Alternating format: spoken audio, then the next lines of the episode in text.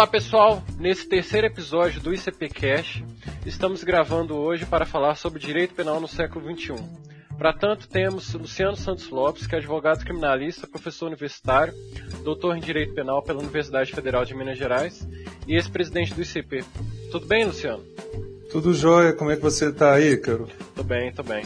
Também, para conversar com a gente, temos Daniela Barreiros, que é estudante, diretora do ICP Jovem, pesquisadora do tema. Tudo bem, Daniela? Tudo bem, Ícaro. Lembrando que o ICPcast é uma iniciativa do Instituto de Ciências Penais. O ICP, o Instituto de Ciências Penais, foi fundado em 1999, durante encontro de diversos acadêmicos e profissionais das carreiras ligadas às ciências criminais. Como o próprio nome sugere, o ICP é um fórum democrático e plural de estudos e debates em torno do tema. Estimulando a reflexão sobre as inúmeras vertentes das ciências penais, honra sua trajetória acadêmica, assumindo como eixo a defesa intransigente das garantias individuais decorrentes das premissas do Estado Democrático de Direito e da Constituição, discussões caras à sociedade. Através da produção acadêmica, organização de eventos, cursos, o ICP cada vez mais supera os limites gráficos de Minas e do Brasil, honrando a luta pelos valores que se propõe a defender. E convite para todos os nossos ouvintes para que conheçam os projetos do ICP. Tudo pode ser encontrado no próprio site da instituição, qual seja icp.org.br. Também fica o convite para que todos conheçam nossas redes sociais, que estão linkadas na descrição desse episódio. Daniela Luciano, poder punitivo está se expandindo de forma constante. Decorrente da globalização e das novas relações sociais, das novas relações pessoais, das novas tecnologias, novos bens jurídicos são criados, bens jurídicos que alguns diriam que são superindividuais. Também funções do Estado começam a ser tuteladas pelo direito penal, funções que antes ficavam restritas ao direito administrativo, o direito administrativo sancionador, eu queria perguntar para vocês é, como vocês veem o direito penal no século XXI. Primeiro, eu gostaria de agradecer ao ICP, na pessoa do Ícaro e do Pedro, pelo convite para estar aqui hoje, e também cumprimentar o Luciano. Para mim é uma honra participar desse podcast com ele, que é meu orientador e referência tanto na área acadêmica quanto na prática da advocacia. E parabenizar também o ICP por estar inovando e buscando diferentes formas de trazer um conteúdo de qualidade para todos.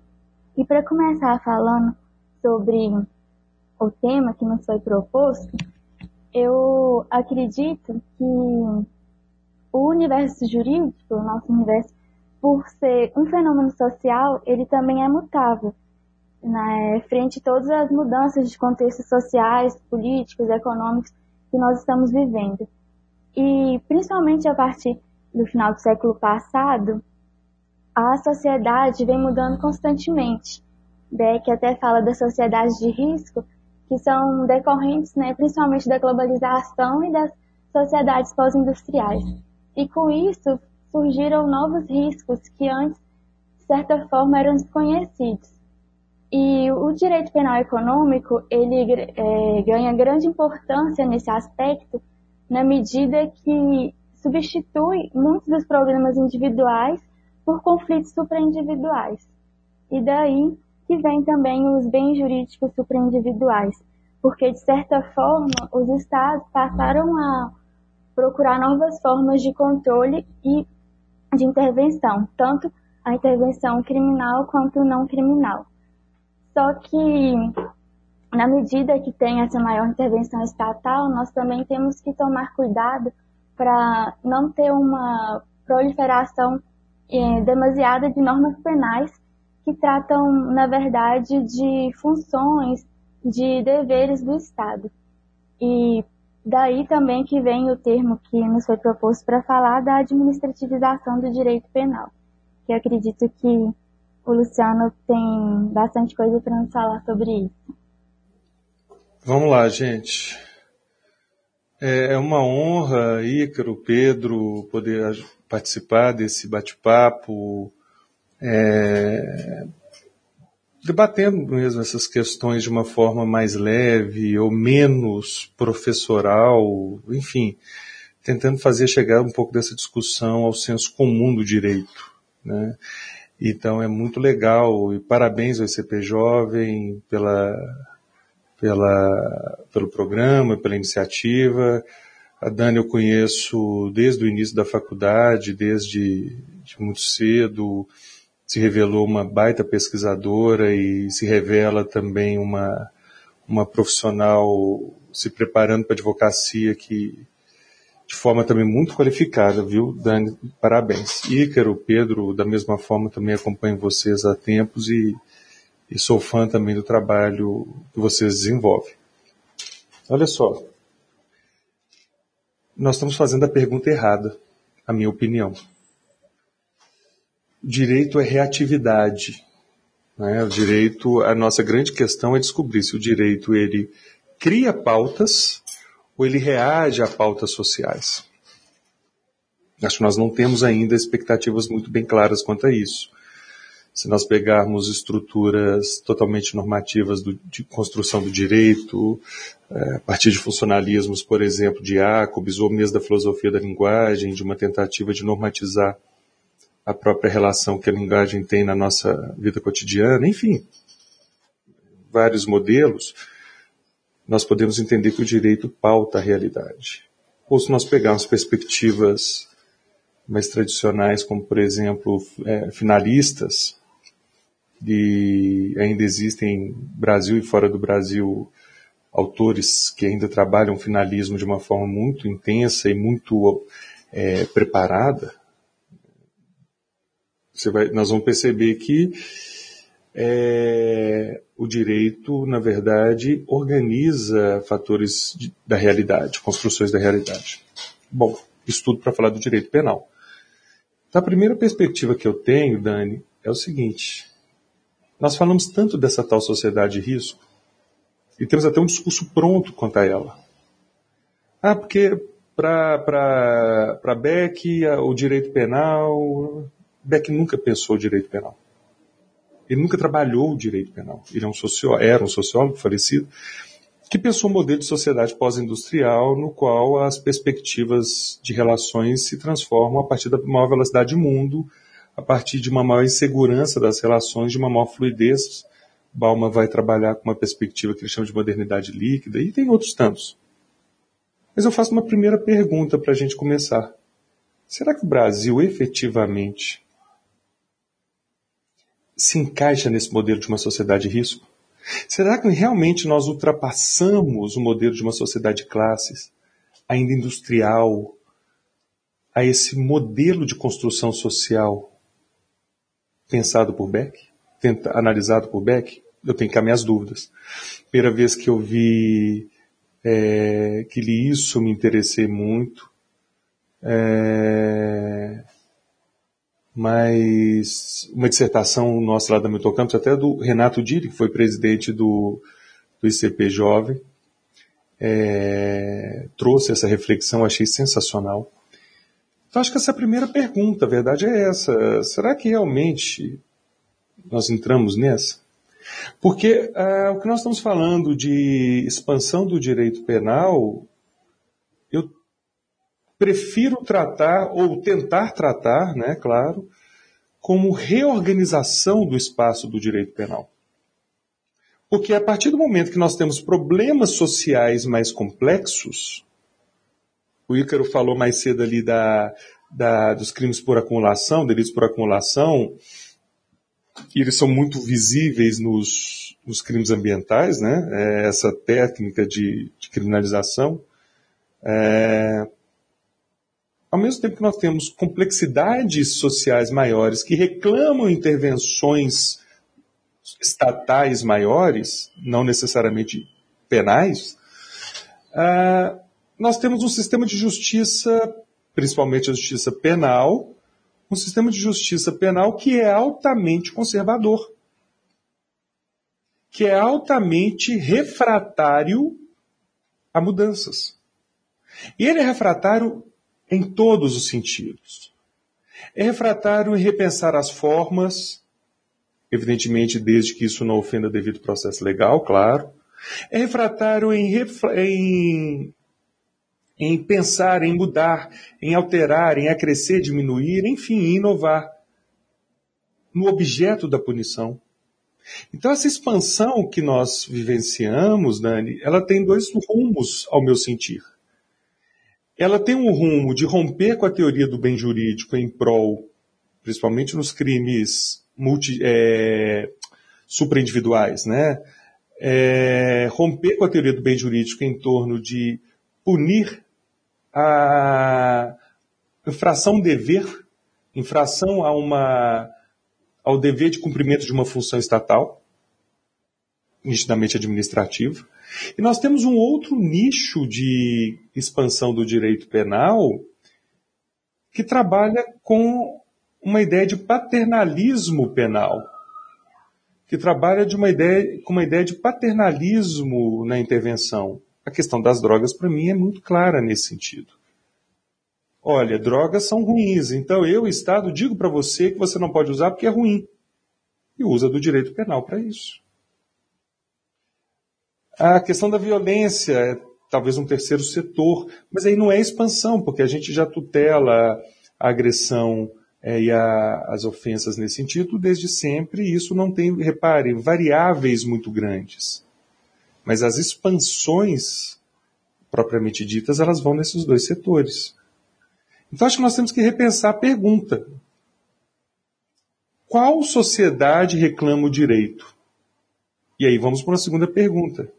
Qual direito conseguimos entregar a essa sociedade que reclama esse direito? Então eram essas as questões iniciais que eu tinha. Luciano, eu concordo muito com tudo que você falou. Eu acho que o Brasil ele ainda está não está totalmente e como a Alemanha, né, John Beck é sociólogo alemão, que ele ainda está se desenvolvendo e muitas vezes por causa tanto do desse avanço da tecnologia, da globalização, do rompimento das fronteiras, muitas vezes é, os aspectos que a gente aborda aqui no Brasil, a gente pega a realidade de outros locais também. Então a gente tem que passar mesmo a olhar mais para a nossa realidade. E sobre o que você falou do direito penal ser refratário, eu concordo. Acho que a gente tem que analisar todos os aspectos que englobam o direito penal, tanto o direito penal tradicional quanto esse novo direito penal, o direito penal econômico. Mas a gente não pode também deixar de analisar todas as bases do direito penal, todos os princípios constitucionais que têm que orientar a nossa visão, como o princípio da intervenção mínima, subsidiariedade, fragmentariedade, da própria ofensividade mesmo, da gente, do direito penal se ater à proteção de bens jurídicos que são penalmente relevantes. Eu fico pensando nessa situação que vocês comentaram. É, primeiro, primeiro que o Luciano falou sobre Beck, porque isso foi um dos aspectos que eu abordei durante a, a minha dissertação que, que o, o, Luciano me ajudou durante a, a, conclusão do curso. E aí todas as, todos os documentos, todos os, os estudos que já é, abordam essa situação acerca do, é, do direito penal, desse novo direito penal do século XXI, todos passam por Beck. E realmente é, parece que, que não existe uma, uma saída além de Beck, ou é, acerca do, dos conceitos é, de modernidade líquida de Balmo. Mas em relação a isso, sobre essa reatividade do direito penal, é, já, já em relação ao que o, o Luciano falou e a Dani também falou, a Daniela falou, eu fico pensando nessa situação. Se, por mais que seja reativo, por mais que tenha essa, essa criação de novos de novos bens, de novos, de novos interesses sociais, e o direito penal acaba que é reativo a essas mudanças sociais, se o direito penal seria a forma de, de abordar essa, essa criminalização ou eventualmente a sanção.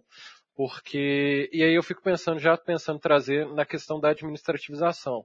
Porque, as, é, ao meu ver, isso excede o próprio, o próprio direito penal. Parece que o Estado está tá buscando a resposta mais fácil e, eventualmente, o Luciano falou sobre paternalismo, mas também eu, eu trago uma questão do populismo penal, porque a, a, o, o, o, direito penal é muito fácil de ser gerido pelo própria, pela própria população. A população vê que uma norma está tutelada e, eventualmente, até é, aceita aquela norma, mas não, é, por mais que ela não seja efetiva. Então, eu queria é, perguntar para você se, por mais que o direito penal seja reativo é, e tenha novas mudanças na sociedade, se essa abordagem que seria mais correta. Então, eu acho que esse ponto que você falou da, da forma como o Estado, até mesmo na forma do direito penal se portar diante da sociedade por meio dessa administrativização, muitas vezes não é o, a maneira correta. Porque com tudo isso que nós falamos das novas, da nova sociedade, todos os desenvolvimentos, de certa forma, o Estado acaba tendo que intervir, sim, em alguns, em alguns aspectos. Só que um maior intervencionismo estatal não necessariamente significa um maior intervencionismo penal, porque o direito penal ele tem sempre que ser visto como a última instância de intervenção, porque ele tutela aqueles bens os mais sensíveis de toda a sociedade, todos os direitos fundamentais. Então, o direito penal, ele não, a Annelise até fala que a administrativização, ela transforma o direito penal numa punição de delitos em um mero guia de condutas, de funções, de deveres do Estado.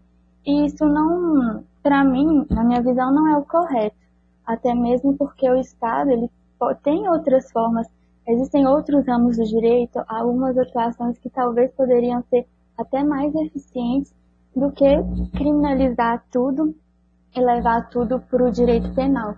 Até porque se a gente for fazer isso, vai desvirtuar mesmo os próprios limites de atuação do direito penal. Eu não costumo, não gosto muito da ideia de certo e errado. Isso é certo, isso é errado, isso é certo, isso é errado. Porque se você pega uma discussão dialética, você tem, olha só, elementos de, de legitimação vários, diversos setores que não necessariamente vão concordar com as nossas premissas. É, então, uh, eu prefiro, Dani, dizer em termos de ao que eu penso do direito penal, mas o que eu penso, veja, não é o Luciano, pessoa física. É o que eu entendo que o sistema, a minha visão do sistema de justiça a partir das premissas todas que nós analisamos, a partir da minha forma de ver o sistema. Então, eu vou é, analisar não nessa noção de certo e de errado, de nós e eles, porque acho que isso dificulta muito o debate. Querem um exemplo? A palavra garantismo. Ela é usada no Brasil não por todos, evidentemente, não por todas, evidentemente, mas ela é usada no Brasil ou para pejorar ou para elogiar, mas nunca para descrever. É, nunca é exagero, claro, mas não para descrever por essas pessoas. Alguns elogiam, alguns criticam, pejoram. E quando você vai na essência do que é essa estrutura de garantismo, dos vários modelos de discussão disso, Ferraioli é o mais aceso na nossa memória recente, mas existem outras formas de estruturas de garantias. Pós-positivistas, é, antes de Ferraioli, pós-Ferraioli, etc, etc. E a gente acaba entrando no debate com essa perspectiva de nós e eles, certo e errado. Veja, eu tenho uma posição muito parecida com, com essa da Daniela, muito, muito parecida para não dizer idêntica. Nós não conseguimos dimensionar o tamanho do direito penal exatamente porque nós não fazemos a pergunta correta. Querem um exemplo? As pessoas dizem assim: ah, o direito penal é altamente sectário, altamente marginalizante. E nós perguntamos de volta: por quê? Ah, porque só prendem pobres ou determinadas pessoas de determinadas classes sociais. A resposta então é: peraí, peraí. Então veja, a prisão é um ato que é ligado ao processo penal e não ao direito penal. O que nós estamos dizendo, então, é que existe um nível de marginalização do acesso à justiça adequado em determinados setores sociais, e não a criminalização maior ou menor de determinados setores, porque se nós pegarmos as nossas tipificações, que há muito tempo atrás ouviu o professor Marcelo Leonardo, que participava de uma comissão de reforma do Código Penal, dizer em algo, posso estar equivocado e peço desculpa se assim estou, mas uma ordem de grandeza é essa. Algo em torno de mais de 1.700 tipos penais. E se nós olharmos a legislação da criminalidade superindividual, que é essa, Daniela, que nós estamos a pesquisar, nós vamos perceber que essa criminalização, essa expansão atinge a todos os setores econômicos, sociais, etc, etc. O que traz marginalização, ao meu ver, é a forma de processualizar o sistema de justiça. Então, quando a gente pensa na utilização do direito penal enquanto estratégia primeira, para mim, a pergunta é outra. Não é se está havendo tão pura e simplesmente um sectarismo, etc. É esta é a forma mais estruturalmente apta a produzir os resultados que queremos? Essa é uma forma estruturalmente apta a trazer menores danos na sua intervenção e maiores ganhos na sua intervenção? E para isso nós precisamos entender quais são os ganhos que queremos e quais são os danos que queremos evitar. Quando nós falamos de intervenção mínima, eu me considero um autor, um professor, um advogado, enfim, que penso a intervenção como mínima, é, eu me pergunto, mínimo é algo em si mesmo ou é algo relacional? Qual é o mínimo para passar no, na minha época era vestibular, hoje nem sei como é que se fala, mas qual é o mínimo para se ingressar numa faculdade X e na faculdade Y? A nota de corte é a mesma? No vestibular? Ou será que o mínimo em uma é tanto e em outra é X? Mínimo é sempre relacional, assim como vejo. Então eu não tenho como falar em direito penal mínimo sem contextualizar a realidade que eu vivo. Por isso a minha insistência em falar que nós reproduzimos Beck, né, a Sociedade de Riscos, quase como um mantra, lemos um livro dele e reproduzimos quase como um mantra sem entender as variáveis todas que este modelo de sociedade que ele descreve é, tem. São inúmeras variáveis e que estão a exigir intervenções diversas em diversas situações. Então, acho que essa é a primeira premissa que nós temos que entender. A segunda é, se mínimo é relacional, eu tenho que ter duas variáveis nisso. Em relação a quê? E a resposta é simples. Ao meu ver, claro, né? Em relação aos problemas que enfrentamos, problemas sociais, portanto, e em relação aos princípios do direito que sistematicamente inspiram a resposta penal. Então nós temos que fazer uma miscelânea disso, analisar quais são os problemas, analisar quais são os valores que inspiram o direito e entender que a melhor forma de resolver o problema, a menos traumática, é essa ou é aquela. E aí nós vamos chegar a respostas de que o direito penal efetivamente precisa ser subsidiário porque a sua resposta é muito agressiva, que a sua resposta é muito endurecida e talvez não traga tantos resultados positivos quanto esperamos. Mas nós precisamos analisar isso não como mantras, e sim como questões concretas relacionais que se colocam a cada dia. Por exemplo, quando comecei a estudar isso, moçada, lá no, na, na década de 90, 93, quando entrei na faculdade, o grande debate era lei e ordem, minimalismo e abolicionismo. Eram discussões, era muito estática a discussão. A política criminal foi à frente, cresceram as discussões, nós obtivemos outras tantas variáveis a partir da criminologia, da dogmática penal, enfim, de uma ciência global, portanto. E nós começamos a tratar de temas outros, de discussões outras, de situações outras que ultrapassam muito aquela questão estática. Por quê? Porque a complexidade do mundo mudou. Porque nós temos um fenômeno chamado tecnologia, cybertecnologia. Olha o, o mecanismo pelo qual nós estamos fazendo essa, esse bate-papo. Isso era impensável quando eu comecei a estudar. A complexidade das relações ambientais, assim, exige intervenções diferentes, não necessariamente penal, claro. A complexidade do sistema financeiro, a complexidade das relações do consumo, a questão das drogas, da biodiversidade. Reparem como o mundo mudou. E nós continuamos com os mesmos mantras do direito penal, sem resgatar um pouquinho dessa sincronia com a realidade. Minimalismo a mim, Luciano, é a resposta dada. É a resposta que tem que ser dada. Mas eu preciso relacioná-lo. E relacioná-lo para mim é proteger a teoria do bem jurídico tradicional, por vezes questionada, e tentar separar o que efetivamente é uma função estatal e deve ficar ao direito administrativo, e o que efetivamente merece uma, uma proteção do direito penal, respeitado, além da complexidade fática, também todos os princípios que envolvem o direito e que ficam escritos na nossa dogmática e na nossa legislação, ela penal é, e constitucional. Em resumo, é isso.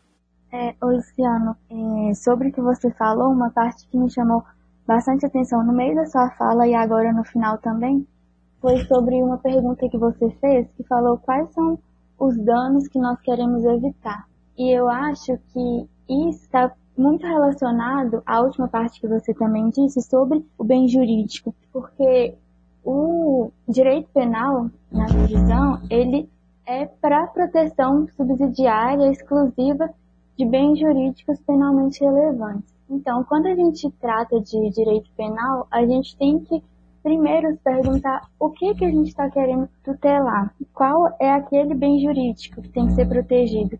E isso é muito complexo, como você mesmo falou, tem várias discussões em torno da própria teoria do bem jurídico, ainda mais no direito penal supraindividual, cada, cada área, cada ramo, por exemplo, direito penal é, tributário, ambiental, tem um bem jurídico distinto que tem ele por si mesmo, tem várias peculiaridades, várias complexidades. E isso dificulta ainda mais o debate. Por exemplo, pesquisa que a gente fez, nós pesquisamos justamente isso, qual que era o bem jurídico protegido nos crimes tributários. E durante a pesquisa a gente viu como que é que tem tanta discussão em torno disso. Existem diversas teorias, tem as três principais, né, funcionalista, funcionalista e eclética, mas mesmo assim a a partir de tantas discussões, eles não, não têm um consenso firmado. E isso dificulta ainda mais na hora de estabelecer como que vai ser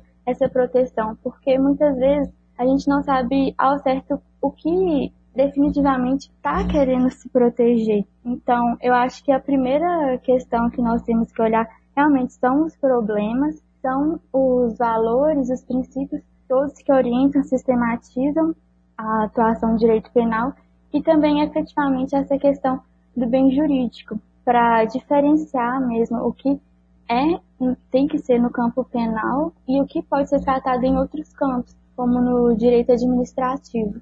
E um princípio que eu acho que é muito importante é o da ofensividade, né? Que a gente tem que delimitar bem isso para a gente poder conseguir seguir adiante, para a gente ter realmente um direito penal mínimo que atue só naquelas questões que sejam realmente importantes de ter essa intervenção punitiva estatal. Posso tocar numa feridinha aqui, Ícaro, Pedro e Daniela? Ah, olha como é que é, é, complicado e eu sou um minimalista, tá?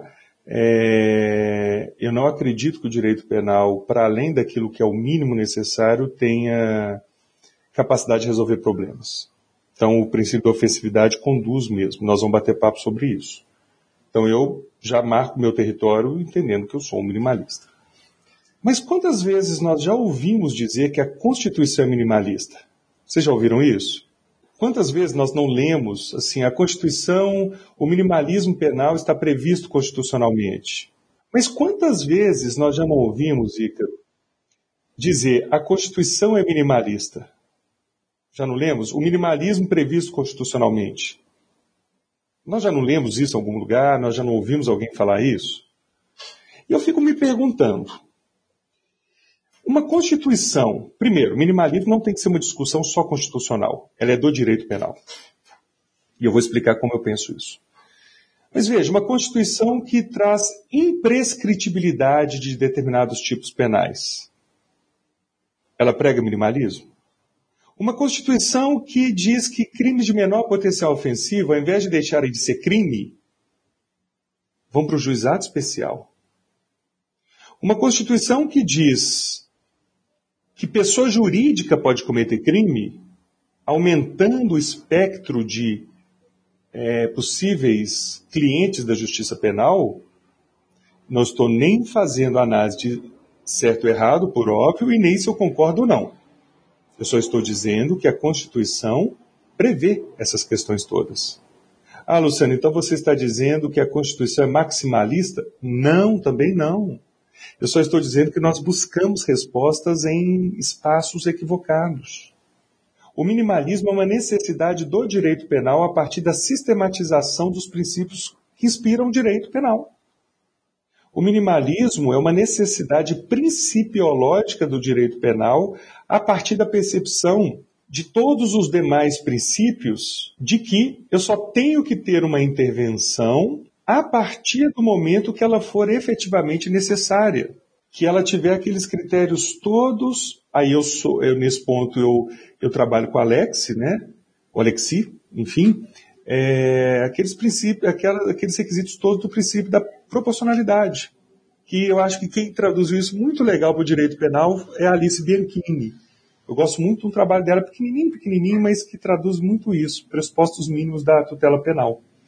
Uh, nós precisamos entender efetivamente o que devemos, o que queremos, o que podemos punir. O que, que nós devemos punir? O que, que nós queremos punir? A minha estratégia de pensamento é a seguinte. Uh, eu sou um constitucionalista nesse sentido. A Constituição define o objeto do direito penal. Então eu entendo que o direito penal ele não cria o seu objeto. Ele resgata valores decididos em, uma, em um documento legal, a Constituição, que define, ela, a Constituição, os valores que inspiram o, a sociedade brasileira, né, a construção de uma nação. Ah, Luciano, mas aí você tem dois problemas. Um, a Constituição de 88. Como é que você vai inspirar problemas tecnológicos? Veja, vejam, perdão. A tecnologia é só o meio de cometimento de crimes, não é o crime em si. Existem crimes contra o patrimônio, contra a, a liberdade e a dignidade sexual, contra a honra, contra a intimidade das pessoas. Até homicídios podem ser praticados assim. Contra o sistema financeiro, tributários, etc, etc, etc. Ah, Luciano, mas como é que você vai punir a biotecnologia? Por exemplo, a questão de de manuseio inadequado de, de embriões. O que eu protejo é o valor da vida, a intimidade, a liberdade, a dignidade, já falei. Então vejam, os problemas novos, eles sempre se reportam aos, aos valores que inspiramos. Se nós entendemos que os valores não mais nos inspiram, nós temos um problema com a fonte deles, valores. Esse é um problema nosso, porque a nossa Constituição é extremamente analítica. Mas veja, a Constituição define objetos. Tá, Luciana, você tem o seu segundo problema com o direito penal. Porque aí ela é expansionista. É.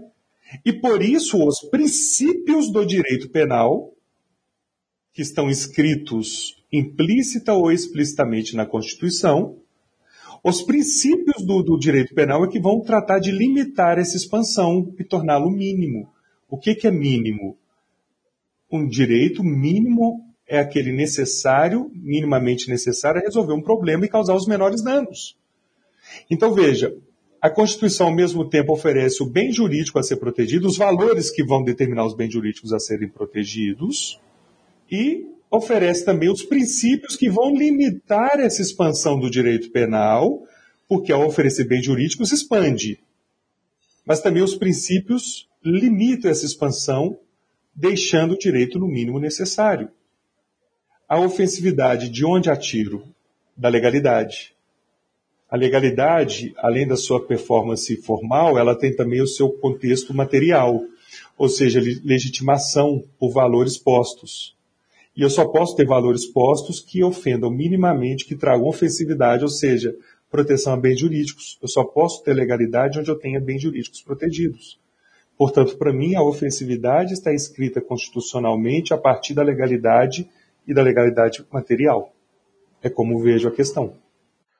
Não, e é interessante isso que vocês falaram, porque é, é, vamos em partes, né? Mas o Luciano fala sobre a é, que realmente o direito penal é, não, não, não tem eventual é, efetividade.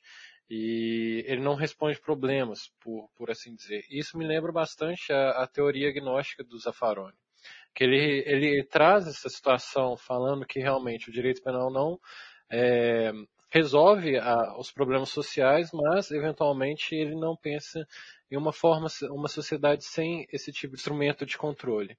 E sobre o que vocês falaram, sobre o que a Dani falou, que é a tutela da, das funções, eu fico pensando na, na própria é, no recente julgamento do STF, que é o RHC 163334, que eu peguei aqui, que fala sobre o inadimplemento do ICMS, que parece que é, o legislador, nesse caso o, o, judiciário, ele pega o direito penal e utiliza meio como é, política criminal. Ou seja, ele utiliza o direito penal para forçar é, o devedor a pagar aquele, aquele, aquele tributo que ele está devendo, aquele crédito tributário que está devendo. E em relação ao que o Luciano falou, é, eu me deparei com essa, com essa discussão acerca sobre a necessidade de, de criticar ou eventualmente ter outros olhos para a Constituição, é, principalmente na criminalização da homofobia. É, os instrumentos que foram utilizados, que foi a ADO e o mandado de justiça, a ADO 26 e a, o mandado de justiça 4.733, também foram utilizados falando que a Constituição tutela a, a discriminação, ou seja, a Constituição, por assim dizer, pretende criminalizar a pessoa que discrimina. É, não existe nenhuma legislação sobre, então a gente tem que manejar esse instrumento jurídico para que é, essa lacuna seja, seja, seja, seja preenchida. Ou seja, a própria Constituição fala, é, nós, é, essas condutas têm que ser tuteladas, essas condutas têm que ser punidas, essas condutas têm que ser sancionadas. Só que nossa discussão não critica a própria Constituição. Nossa discussão é, fica restrita a, aos pensamentos ou, ou, uma crítica relacionada a simplesmente às doutrinas. É, e, e, a gente sempre fica preso nessa, nessa situação, por assim dizer. A gente não, não, não consegue é, evoluir. Ícaro, olha só, ah, algumas questões que você falou. Você me falou da teoria agnóstica do Zaffaroni. Nós temos que entender qual é a base sociológica a partir da qual ele trabalha. Ele trabalha com a sociologia do conflito, que é uma estrutura que não consegue compreender o direito e a partir da sociologia do conflito que ele trabalha, salvo melhor juízo, posso estar falando a besteira do tamanho do mundo, posso, e se assim estou, já me corrijo, a partir do Ralph da Randolph e outros sociólogos marxistas, da Randolph não é, marxistas e não marxistas, Passucanes e outros tantos. É, o Zaffaroni foi muito à frente, ele é brilhante, quem o conhece ou já o leu sabe da, da, do brilhantismo dele, e ele parte de, de uma perspectiva sociológica determinada de deslegitimação do direito. Se você, então, a, toda a construção dogmática dele vai respeitar essa perspectiva político-criminal que ele tem de deslegitimação do direito, porque a base, é, porque a base é, de pensamento dele é deslegitimante. Se você pega, por exemplo, Roxin, que trabalha com uma outra perspectiva é, sociológica ou filosófica ou normativa, você vai, nós vamos ter outra perspectiva de legitimação do direito a partir de outros paradigmas. Nem certo nem errado, existem visões múltiplas. Ferraioli pega a partir de uma terceira, quarta, quinta perspectiva diferente. Bom, ah, então se você pegar, por exemplo, a teoria da pena para Roxin, você vai ter uma outra estrutura, a teoria da pena como limitadora da, da violência penal através das, das respostas pessoais e da responsabilidade que ele su sucede à culpabilidade com esse termo responsabilidade. Tem perspectivas múltiplas, né? Mas veja, nós temos uma necessidade, nós somos órfãos de legitimidade. Os penalistas são órfãos de legitimidade, então nós buscamos legitimidade em quem nos dá. A Constituição nos dá essa legitimidade. A Constituição nos traz esse afago normativo. Então nós nunca ousamos questionar a Constituição. Mas quando nós vemos, veja, você falou de mandados é, de ordens constitucionais. Uh, tem um, um xará meu, Luciano Feldens, advogado, foi procurador da República, professor universitário, enfim, um brilhante profissional, um brilhante. Ele tem um trabalho antigo, mas muito interessante, chamado Mandados Constitucionais de Criminalização. Eu debato muito com esse trabalho. Esses mandados são ordens para o legislador. Vejam só. A Constituição tem regras diretas para nós, cidadãos, por exemplo, se você olhar no artigo 5 inciso 12, as regras de proteção da intimidade, da privacidade e do sigilo das comunicações. Aquelas são regras para todos nós, cidadãos, operadores do direito ou não. Mas existem regras e princípios e valores escritos constitucionalmente que são mandados constitucionais dirigidos ao legislador infraconstitucional. As ordens constitucionais de criminalização assim o são. Então nós temos que tomar todo o cuidado. Você menciona aquela questão do. É, que são dois problemas para mim distintos. A primeira da, da criminalização do recolhimento do ICMS, né, que liga ao artigo 2, inciso 2 da Lei 8.137. Ali houve uma interpretação que respeitosamente não concordo com ela, Acho que estamos criminalizando o insucesso profissional. Acho que não é a intenção do, não é a intenção do legislador criminalizar o insucesso profissional através do direito penal. E essa é uma política criminal, se assim o é pelo legislador, é uma política criminal que é absolutamente agressiva aos valores que acreditamos, entre eles o minimalismo, a ofensividade, etc, etc. Existe, isso para mim é proteger uma função estatal de arrecadação e não proteger o bem jurídico erário da forma como o direito penal deveria e poderia proteger. Então, há uma, há uma análise minha nesse sentido de que esse julgamento chega a resultados com os quais eu não concordo pelos motivos que eu expus. Os respeito, ordem judicial se respeita, mas não concordo e tenho é, tentado levantar discussões, porque eu acho que nós precisamos reverter esse tipo de análise deixar o direito penal somente questões que sejam efetivas ofensas ao bem jurídico erário por ocasião da tributação. Mas a outra questão, ela é um pouco mais complexa, que foi aquela decisão do Supremo sobre a criminalização da homofobia. Ponto 1. Um, vitória política monstruosa. Vitória política de mostrar o quão somos preconceituosos, o quão somos ainda, o quanto somos ainda, nesse, é, temos ainda necessidade de evolução cultural mesmo, para entender que somos iguais nas diferenças, que nós não podemos é, ser, ser preconceituosos em função de raça, cor, credo, gênero, orientação, ideologias políticas, é, origem étnica. Então, a luta política nesse sentido é maravilhosa. A luta política em prol de uma sociedade mais justa, de uma sociedade mais plural, respeitosa, ela é maravilhosa. Quando eu vejo uma pessoa dizer, ah, eu tolero isso. Não, peraí, então tá errado. Tolerar significa, eu acho errado, mas não. Eu respeito, eu admiro. Não é a minha forma de ver o mundo, mas eu respeito, eu admiro, eu acho isso, isso, aquilo, sobre qualquer tema. Mesmo não sendo sobre tal ou qual tema minha forma de ver o mundo, eu respeito, admiro. Essa é a quadra da história que eu quero participar. Mas quando o Supremo pega uma lei cujo tipo penal está fechado e acrescenta nesse tipo penal uma situação que eu acho que deveria ser acrescida, particularmente, eu acho que a questão de gênero e de orientação sexual deveria estar na legislação, mas infelizmente não está.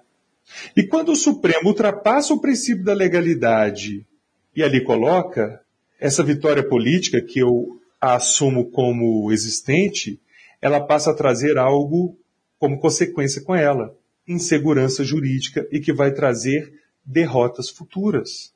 Porque daqui a pouco o, o, o tribunal pode chegar e dizer, olha, determinado movimento social é ato terrorista. Não, mas por quê? Não, porque a lei não fala isso, mas eu acho que deve ser assim. A lei especificamente não traz isso, mas eu acho que deve ser assim. E essa é a grande dor e delícia do direito. saber os nossos limites e saber como buscar superar esses limites através de critérios político-criminais e também judiciais. E nós sabemos que os limites judiciais precisam ser respeitados porque é algo tão grandioso quanto em jogo, que é a segurança jurídica. E a democracia só existe com segurança jurídica. É uma coisa que você falou na sua fala sobre a tutela das funções e do julgamento do RHC, né, 163334, o Luciano também comentou sobre isso, é um ponto que eu acho super interessante e que tem relação com o que a gente está tratando aqui hoje, que é essa atuação do, da tutela mesmo de é, funções, de coisas que não deveriam ser tuteladas no direito penal. E nesse caso, assim, igual o Luciano falou, não estou afirmando que é certo, que é, que é errado, mas na minha opinião, eu também compartilho da visão dele não concordo com o resultado desse julgamento. Inclusive, é, foi, não foi em controle concentrado, né, não teve reflexão geral, e o acórdão sequer foi publicado até hoje, mas já está impactando diversos casos, inclusive a última vez que eu olhei já tinha até decisões no STF, decisões monocráticas, baseando é, nessa decisão. E para mim essa, o resultado desse julgamento, que eles entenderam que é típica conduta né, do mero inadimplemento do SMS que foi declarado, a conduta não tem nenhuma fraude, não tem nada que encaixaria realmente no, no tipo penal. Inclusive, da, quando eles fixaram a tese, eles colocaram condicionantes que não estão também previstas no tipo, né, da, do devedor contumaz e do, do dolo de apropriação. Mas, de qualquer forma, é, não vou entrar aqui nessas discussões sobre esse julgamento, as particularidades. Mas, mas Dani, só para você continuar, me permite? Uhum, claro. Qual é a diferença de comportamento judicial deste julgamento e daquele da homofobia? Veja, essa é a, a, a, tranquilidade que eu acho que nós precisamos ter, que você está falando aí, que é a seguinte: nós precisamos ter segurança. Mas quando celebramos um julgamento que não seguiu a legalidade, nós não podemos mais criticar outro julgamento que também não seguiu a legalidade. Sim, não, com certeza. A gente tem que trabalhar muito essa questão da segurança jurídica e principalmente na área criminal, né? Que a gente tem que ter essa segurança para uma conduta ser criminosa, tem precisa de ter uma lei anterior que a defina. Né? Então a gente precisa de ter essa segurança, mas tratando especificamente dessa questão do, da tutela das funções do bem jurídico, é uma questão que a gente ainda precisa trabalhar muito aqui no Brasil, e com base com tudo que a gente falou hoje, principalmente nessa delimitação do que que realmente precisa ir para o âmbito penal, o que que não precisa, na, aqui no Brasil a gente ainda não tem um fortalecimento tão grande do direito administrativo, e, e quando eu estudei né, lá em Portugal, uma coisa que me chamou muita atenção é que lá eles têm muito definido isso, mas também é com o tempo. Lá eles vêm desde a década de 70 trabalhando essa delimitação desses dois ramos. E eles têm um instituto lá muito interessante que são das contraordenações. Lá eles têm o regime geral das infrações tributárias e as infrações elas se dividem em crimes e as, contra, e as contraordenações.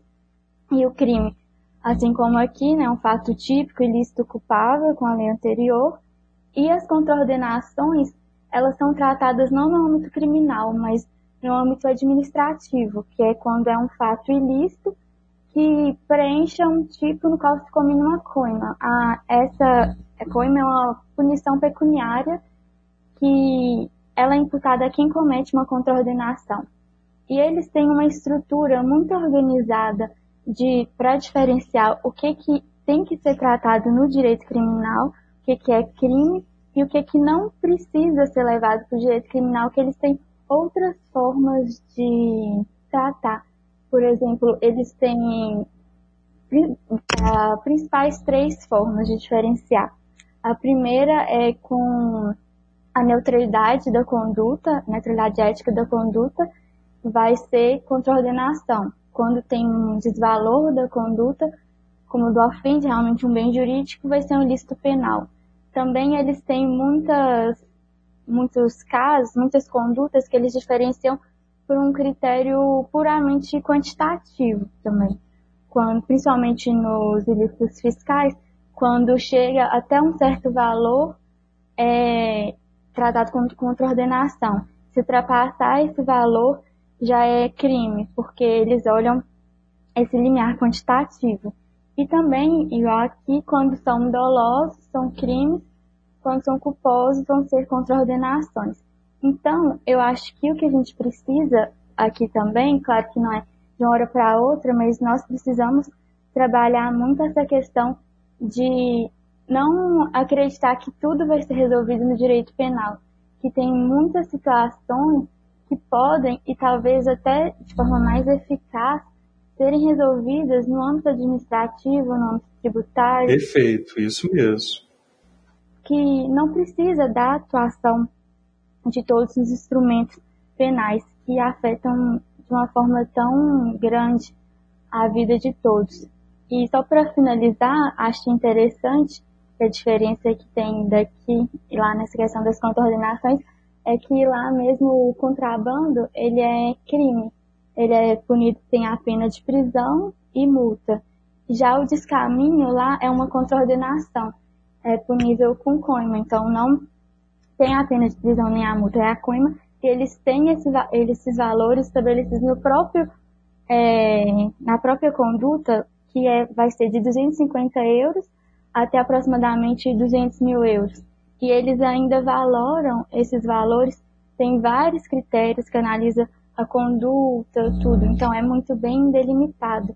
Eu acho que além de tratarmos da questão do bem jurídico, da ofensividade, dos princípios, da Constituição, de tudo que a gente falou aqui hoje, é importante também a gente olhar para fora do direito penal, para a gente não se fechar apenas é, nos instrumentos penais, instrumentos de operação penal para vermos que existem outros ramos do direito que são igualmente ou até mais eficazes do que o direito penal.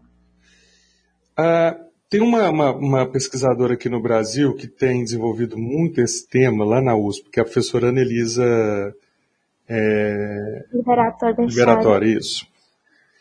É, a professora Ana, ela é titular da USP, no Departamento de Penal, ela trabalha muito com essa ideia da, da administrativização do direito penal, buscando entender um pouco os porquês é, antes de entender para onde vamos. E ela trabalha, salvo melhor análise ou salvo engano da minha parte, mostrando dois critérios. E quando você apresentou os critérios portugueses, é, eu vejo claramente isso. Um critério qualitativo e um critério quantitativo. O princípio da ofensividade sempre vai ser o delimitador, tá? Quantitativo. Determinada ofensa quantitativamente merece o direito penal, determinada ofensa não merece. Qualitativo. Determinadas é, questões merecem o direito penal porque são ofensas a bem jurídico, determinadas não, não merecem porque são apenas funções estatais. Você tem elementos que vão sustentar essas questões em ambas análises. Né? Você tem é, os quantitativos têm respostas mais rápidas, respostas mais objetivas, respostas menos fluidas do que quem pensa qualitativamente. É, você tem critérios mais objetivos nesse sentido. Mas aí você coloca o princípio da ofensividade é, no seguinte cheque. Bom, se é tipo penal, então você não pode falar da insignificância mais da forma como falava antes, porque já passou por um filtro do que é insignificante não vem para o direito penal. Dá para trabalhar essa questão em outro prisma, claro que mesmo quem pensa assim consegue e deve pensar em significância no caso concreto. Mas você vai ter alguns problemas nesse sentido. Evidentemente que essa crítica é muito rasa e, e superável. Quem pensa qualitativamente pensa em termos de normalidade, porque eu preciso diferenciar o que é uma infração de dever, ou seja, uma ofensa a um dever estatal, e o que é ofensa ao bem jurídico. Eu costumo trabalhar isso quanto à questão da normalidade. Enquanto o dever estatal é, prima por uma obrigatoriedade que vem da discricionariedade estatal evidente de cumprimento de um dever, eu preciso te fiscalizar. Por quê? Porque eu preciso. Porque é assim que eu vou te regular. Use o cinto de segurança. Por quê? Porque é melhor para você. Mas por quê? Porque eu, Estado, digo que é melhor para você, porque existem estudos dizendo que morrem menos pessoas que usam cinto de segurança. E por aí vai. Então, o Estado, quando regula por funções estatais de proteção, vigilância, proteção, regulação, etc., ele está no âmbito da normalidade daquela conduta e regula e censura deveres não cumpridos, independente da anormalidade daquela situação. Quando há uma anormalidade, e aí eu tenho um outro problema subjetivo, que é anormal o que é normal, mas quando há uma anormalidade, aí já não é uma mera, infra, uma mera questão estatal, uma, um mero dever. Eu já tenho uma ofensa ao bem jurídico relacionada àquele valor, aquele valor que inspirou o dever. Dever tributo é normal? Sim. Não estou falando que é certo, por favor. Mas está no âmbito da normalidade? Sim. Por isso existe a receita que cobra de quem deve. É um descumprimento cível, no caso tributário, é um descumprimento. Não estou falando que é certo, por favor. Mas sai da normalidade da função da Receita, que é cobrar quem deve? Não. Vírgula. Desde que não existam fraudes, falsificações, trapaças. Aí sai da normalidade da função da Receita. Então, essa, essa outra forma de ver a diferença entre função e bem jurídico assim trabalha. E uma última questão: o princípio da ofensividade, nós temos um problema sério em deixar o legislador também dialogar com ele. Por vezes, e na maioria das vezes, nós sustentamos que quem tem que definir o perigo, no, no, dano é muito óbvio, mas no perigo, é o perigo concreto, nós é que temos que ver no caso concreto, ponto final, qualquer coisa disso seria inconstitucional. Será que qualquer coisa seria realmente inconstitucional a priori? Será que o legislador, em alguma situação excepcional, ele, ele próprio não consegue ver o perigo desde o modelo? Eu penso, por exemplo, na direção, na, é, na direção embriagada. Será que o legislador não tem capacidade de verificar que já há ali na direção embriagada algo maior que uma função estatal de fiscalização? Porque a direção embriagada, segundo os estudos, e qualquer estudo vai dizer isso, tira sim a concentração da pessoa e causa perigo sim a qualquer um que estiver na frente dela?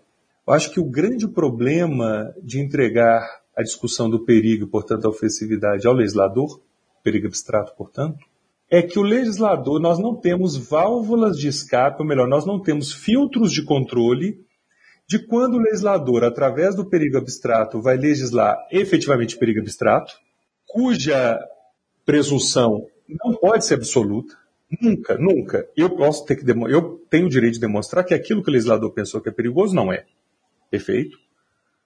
Mas a minha preocupação é, será que o legislador consegue filtrar o que é efetivamente questão de perigo abstrato, portanto, ofensa potencial a bem jurídico, do que é uma mera função, e usar da figura do perigo abstrato como porta de entrada da administrativização, proteção de funções, funções estatais, tal como vem sendo feito? Para mim, o problema do perigo abstrato está mal colocado. Para mim, o verdadeiro problema é esse que eu narrei. Não, é super interessante isso que vocês trouxeram, porque nos faz refletir sobre o que deve ser levado em consideração quando determinada conduta vá a ser criminalizada, quando existe a proposta de criminalização de determinada conduta. Agora, já partindo para uma, uma fase final da, da, da nossa conversa, eu queria perguntar para vocês quais são as perspectivas que vocês enxergam para o direito penal para essas novas, é, para esse futuro do direito penal? Ícaro, olha só. Uh, algumas questões que a gente precisa colocar em evidência para terminar esse debate. Primeiro, a minha opinião, que é muito pessoal e, e sempre muito refletida, acho que é um afastamento muito grande da academia e da, do sistema de justiça. Eu só posso falar da nossa área penal porque é a que eu milito desde sempre, mas então não posso generalizar. Primeiro, nem a toda a academia eu seria inconsequente e desleal. Eu não posso falar das outras áreas ou dos outros saberes, né, das outras ciências. Mas o que eu percebo é o seguinte: enquanto nós estivermos com essa distância, que para mim não tem culpados, o sistema de justiça vai falar que o culpado é a academia, a academia vai falar que o culpado é o sistema de justiça. Como eu estou em ambas as situações, como eu sou um advogado há 22 anos militante, como eu sou um professor é, com toda a minha formação feita é, há 20 anos, né? aliás, comecei a dar aula há 20 anos, ao longo disso fiz minha formação acadêmica, eu acho que eu, eu me sinto confortável de falar em ambas as, é, de ambas as posições. Não tem culpado, não tem culpa de ninguém. Eu não gosto de trabalhar com essa ideia. Mas o que eu acho que efetivamente nós precisamos, primeiro, aproximar o sistema de justiça penal da academia, nos ouvir mais, nos chamar mais ao debate, mas não só o sistema de justiça. Nós temos que nos aproximar também do legislador. É como se nós, no, no judiciário, entendêssemos que o legislador não faz parte do jogo, que não faz parte do agir comunicativo, se pudéssemos usar a expressão Habermasiana. Faz parte. O discurso de justificação começa com Habermas, ou com, com o legislador. Depois nós vamos fazer um discurso de aplicação, de operação, mas nós precisamos também dialogar mais com o legislador. Então, eu coloco o legislador no sistema de justiça. Eu não estou falando só do judiciário, estou falando do sistema como um todo. Ao mesmo tempo, na academia, nós precisamos olhar com mais pragmatismo para algumas questões. Olhar com mais foco na realidade para algumas questões e esquecer um pouco os nossos castelos de vento. Nem todos pensam assim, claro, nem todos agem assim, claro, óbvio, óbvio. Quem sou eu para generalizar algo que não pode ser generalizado? Nós temos inúmeros baita exemplos. E eu, eu costumo brincar sempre com os meus alunos, seja ele na graduação, no mestrado, mas principalmente na graduação, eu costumo brincar sempre com eles assim, com elas assim, moçada, Tice Técio, o Mévio, né, como a gente chama nos exemplos dos professores, Tice e Mévio não existem. É, é, vamos vir para a realidade, vamos vir para a realidade. Vamos entender o problema da realidade a partir. Vamos entender o problema jurídico, melhor dizendo, a partir da realidade que nos é posta. Não adianta negar a realidade, não adianta não dialogar. Então a perspectiva que eu vejo é primeiro esse encontro, porque a realidade que também não nos ouve na academia, ela é pobre. Ela não é fundada em base sólida Ponto 2. Nós precisamos rediscutir o ativismo judicial. Nós parece que no sistema de justiça penal, e aí eu estou falando do sistema de justiça no judiciário mesmo, todos nós envolvidos, nós parecemos ter medo de ser contra-majoritários. Parece que temos medo das nossas decisões e precisamos ficar sempre bem com a voz das ruas. Olha, a voz das ruas só existe, e legitimamente existe, que maravilha a voz das ruas, que maravilha a democracia, porque existe segurança jurídica para que ela exista, para que as paixões sejam afloradas, para que a política apareça, para que a, as manifestações surjam. Mas nós temos que ser contra-majoritários. De outra forma, nós não garantiremos a segurança jurídica. E criar movimentos de impacto legislativo. Acabar, como você diz, com o populismo, com a, o paternalismo e com uma expansão inadequada. Mas para isso também temos que ter a, contra, a contra-regra. Temos que entender o minimalismo como ele é de fato, e não como eu queria que ele fosse. Acho que esse equilíbrio é muito fundamental. É como vejo, eu vejo com olhos positivos, eu vejo como fase de transição para que nós busquemos cenários melhores. Mas também fico assustado com o que vejo hoje e com a insegurança jurídica que enfrentamos. Fico assustado também, mas tenho olhos para o futuro eu acredito que o nosso universo jurídico ele é um fenômeno social. E como tal, ele tá, ele não é estático, ele vai estar sempre mudando e nós temos que estar acompanhando todas essas mudanças, mudanças tanto de contextos sociais, políticos, econômicos, estudando, debatendo, analisando tudo que está acontecendo para que nós possamos também contribuir. Contribuir tanto de forma analítica, é, teórica, mas também, como o Luciano falou, com estudos mais práticos, mais pragmáticos, para que a gente possa realmente fazer a diferença. E porque o nosso sistema, o nosso sistema judiciário, ele é feito por, para e pelas pessoas. Então, nós temos que estar cada vez mais estudando, atuando, para que podemos deixar realmente contribuições que sejam, sejam efetivas para todos. Não, Luciano, você falou sobre ser contra-majoritário e veio aqui na cabeça o pleno do Supremo Tribunal Federal, que inúmeras vezes o Marco Aurélio votou contra-majoritariamente pela denegação ou pelo não conhecimento da, da ordem e já virou quase que uma regra lá, né? Que sempre aquele voto sozinho, desacompanhado, é, é do Marco Aurélio. É, não, independente, Ícaro, perdão, independente de quem é contra-majoritário ou não. Por vezes, ser contra-majoritário será dizer que eu não posso abrir essa exceção. Então, eu não vou analisar nome nenhum, ou julgamento nenhum, mas o que eu acho, quando eu falo ser contra-majoritário, é o seguinte: quando nós, você, Dani, eu e o Pedro, e todos os juristas e as juristas, decidimos enfrentar os problemas da realidade a partir do direito, como a nossa ferramenta, nós sabemos que temos limites.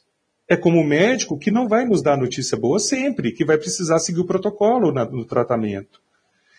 E que, quando eu digo que o juiz tem que ser contra-majoritário, etc., o jurista, de modo geral, é que eu acho que ele não pode seguir vontades próprias, pessoais, valores próprios. Ele tem que entender qual é o senso do judiciário, do sistema de justiça da Constituição, por mais que por vezes esse senso não esteja no agrado popular. Não, concordo totalmente, concordo totalmente. E agora, só para deixar uma indicação para os nossos ouvintes, eu queria que vocês indicassem é, uma mídia para que o conhecimento humanista dos nossos ouvintes é, aumente. Pode ser qualquer uma, filme, é, livro, algum podcast também. Leiam poesia. e você, Dani? Eu tenho um livro para indicar, na verdade tenho dois, que são dois livros que me marcaram muito. O primeiro é chama Meu Pé de Laranja Lima. Lindo, lindo. Sim, de José Mauro de Vasconcelos, que é o autor. Ele foi o, ele me marcou muito porque foi o primeiro livro que eu li quando eu era criança. E até hoje eu lembro dele.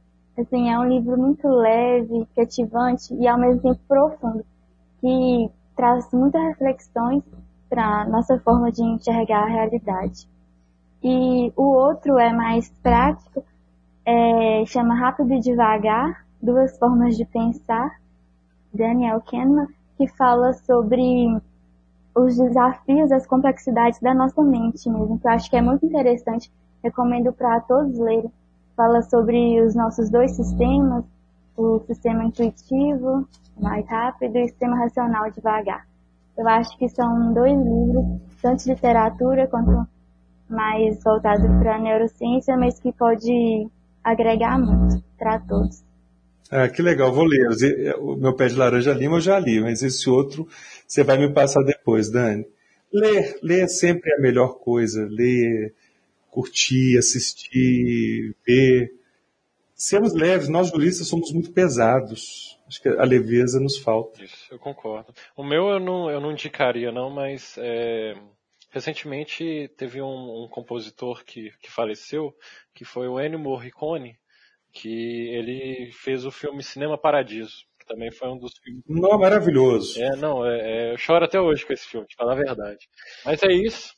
Muito obrigado a todos. Obrigado, Ícaro. Obrigado, Pedro, Dani, ao ICP Jovem. Meus parabéns vocês estão realmente fazendo a diferença e continuem todos e todas assim, porque o futuro das ciências penais está muito garantido com essas participações de vocês. Sou fã de carteirinha de cada um de cada uma, viu?